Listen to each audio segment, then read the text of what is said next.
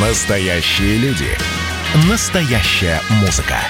Настоящие новости. Радио «Комсомольская правда». Радио про настоящее.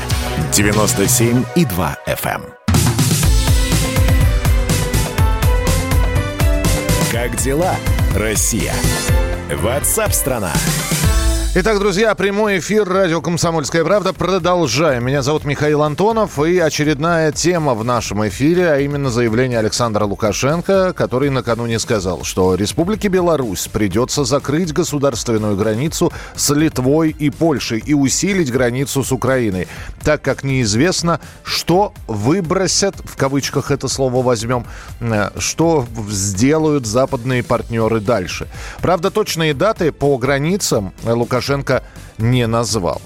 А реакция МИДа Литвы была следующей. А, это неадекватная реакция на ситуацию неадекватного человека, сообщили в Министерстве иностранных дел Литвы. Но сразу же хочется сказать, ребята, они были, э, говорили о постоянной угрозе со стороны России. А ваша реакция тогда как? И что это? Нужно ли усиливать границу, закрывать границу?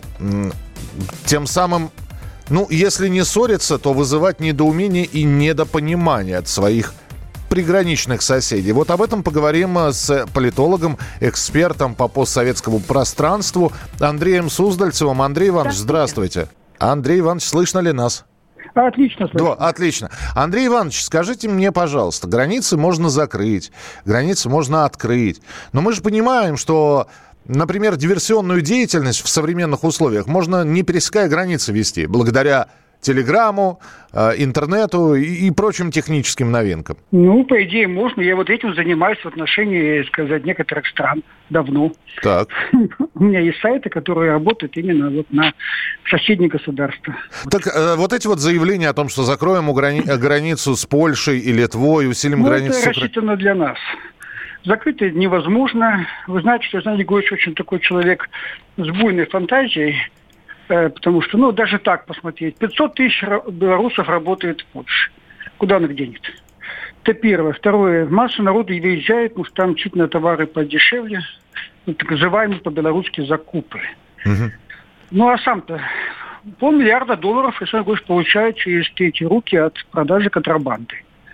Куда? он? Те креветки, все это куда? Молоко э, польское, по- польское мясо. Все это идет на логистические центры внутри Беларуси, меняются этикетки, там заходит фура с яблоками польскими. И раз, два, меняется все, все белорусское. Однажды, я вам скажу, в феврале месяце появились две фуры с прекрасными, с красными томатами в феврале. Это как они назывались? Грунтовые, белорусские. Как это? Куда девать это? Как это вести-то? А наш транзит? Европа, Россия? Через Латвию вести его? Нет, конечно, это все разговор в большей степени рассчитан на нас, что он такой сейчас верный союзник наш, вот будет закрывать эти границы. Ничего там нет и не поменялось. А тогда еще один вопрос, который хочется задать. А, то есть вот это вот было сказано, и сам- сами границы закрывать не будут, по-вашему? Да ничего там не будет. Вот сегодня сообщили, что единственное, что вот э, пограничники белорусские сказали, что сильный режим, ну вот стали больше фур отправляться на дополнительный досмотр. Так. в общем-то, которые, которые идут России, кстати говоря. То есть, в принципе, это получается против нас. На самом деле, конечно, не- половина Бреста э, работает в Польше, сказать, Гродненская область. э, Это людям доход, далее, это они этим живут. Поэтому все эти разговоры, знаете, это такие... Александр Григорьевич, к сожалению, очень много еще говорит, очень много заявляет, но на самом деле ничего не выполняется. Тогда, э, тогда скажите мне, пожалуйста, можно ли быть хорошим и для э, украинцев, которых э, братским, Братские, братским народом да, называет да, Александр да. Григорьевич, и для Да. нас, которые такие же братья, старший брат называют? Можно ли быть, ну, пора- пожалуй, пора определиться. Нельзя же быть умным и красивым и, и при этом оставаться на месте. Ну, понять это ему сложно, потому что для Запада, он, Западу вообще, Александр Григорьевич, конечно, выгоден. Конечно, выгоден, потому что он действительно проводит жесткую антироссийскую политику, вспомните Крым, поддержка ВСУ, Абхазия, Южная Осетия, ну и получает от нас же финансирование за это. Понимаете? Поэтому вот обратите внимание, что даже списки санкционные не включают. Да, они его не признали, но они его всю жизнь не признают. А де-факто торгуют активно. Самый дешевый бензин из российской нефти – это белорусский. И то его, сказать, закрывать рынки для него не будет. Поэтому это все игра такая, больше рассчитана на то, что, знаете, такой вот канал, есть такое получение дешевых ресурсов с России. В общем-то, на нем разыгрываются эти вечные спектакли. Так что я бы надо где-то трезво на эти вещи. Сергей Григорьевич просто играется в пропагандистские такие заявления, а приставая, ставит перед нами вопросы. Дайте то, дайте это. Приехал, сказал пару слов, полтора миллиарда. Нормально. А, и еще тогда. Дальше mm-hmm. что будет? Ну, что будет? Будем платить. Не, э, э, это понятно. Мне просто интересно, да. Андрей Иванович, э, будут ли дальше какие-то новые выдумки, придумки, сценарные ну, знаете, он уже, перипетии? Он, конечно, до какой-то ручки дошел, потому что ведь ситуация тяжелая в стране. Угу. Ведь протесты не прекращаются. Каждые выходные выходит, включая Минские областные города, полмиллиона.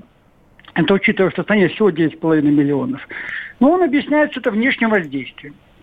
Он начисто отрицает собственные ошибки, начисто отрицает причину этих волнений э, внутреннюю проблематику страны, только внешняя. В общем-то, ну, трудно сказать, что полмиллиона выходит каждую неделю из-за внешних каких-то условий. В общем, поэтому он будет и дальше так искать какие-то варианты. Вот в августе месяце он объявлял, что чуть не вот сейчас польские танки захватят Гродно, помните, да? Причем оба танка. Так сказать, ну вот, вот в таком формате. Странно, потому что мы же понимаем, что на Западе, в общем-то, блок НАТО – а Беларусь находится в составе единой группировки с Россией, союзного государства. То есть она находится под нашим ядерным зонтиком. И такие вот столкновения на границе – это неминуемая э, Третья мировая война. В этом случае, конечно, отбиваться придется нам, угу. а не Лукашенко. Потому что, извините, пожалуйста, это ракетный ядерный удар. Что там Лукашенко делает там? Это... Будет бегать там и кричать что-нибудь там. Э, это правда, да. И, и да. бункеров на всех не хватит. Спасибо, не хватит, спасибо, да. Андрей Иванович, что были с нами. Андрей Суздальцев, политолог, эксперт по постсоветскому пространству. Ну и для того, чтобы каким-то образом завершить эту тему и перейти на музыку, тема Белоруссии и музыки сейчас будет тоже присутствовать в эфире. Филипп Киркоров, Николай Басков, Александр Буйнов – Анита Цой и другие звезды российского шоу-бизнеса участвовали в записи музыкального клипа в поддержку действующего, действующего руководства Беларуси. Ролик, в котором снялись не менее 20 исполнителей э, и коллективов из России и Беларуси, накануне был размещен на YouTube э, и к настоящему времени набрал более 40 тысяч просмотров. Давайте отрывок из этой песни прямо сейчас послушаем.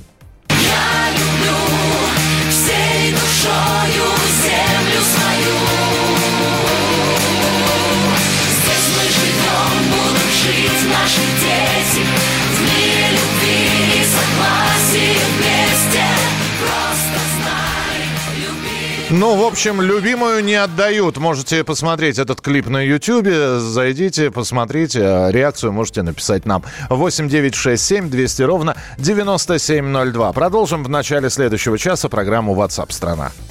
Христос прозябает под следствием Ждет вердикта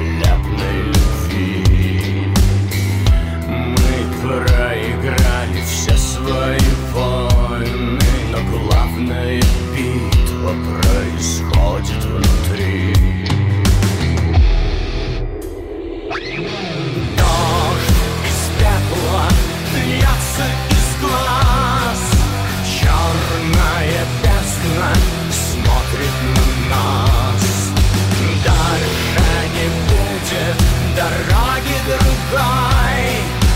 Если ты в я за тобой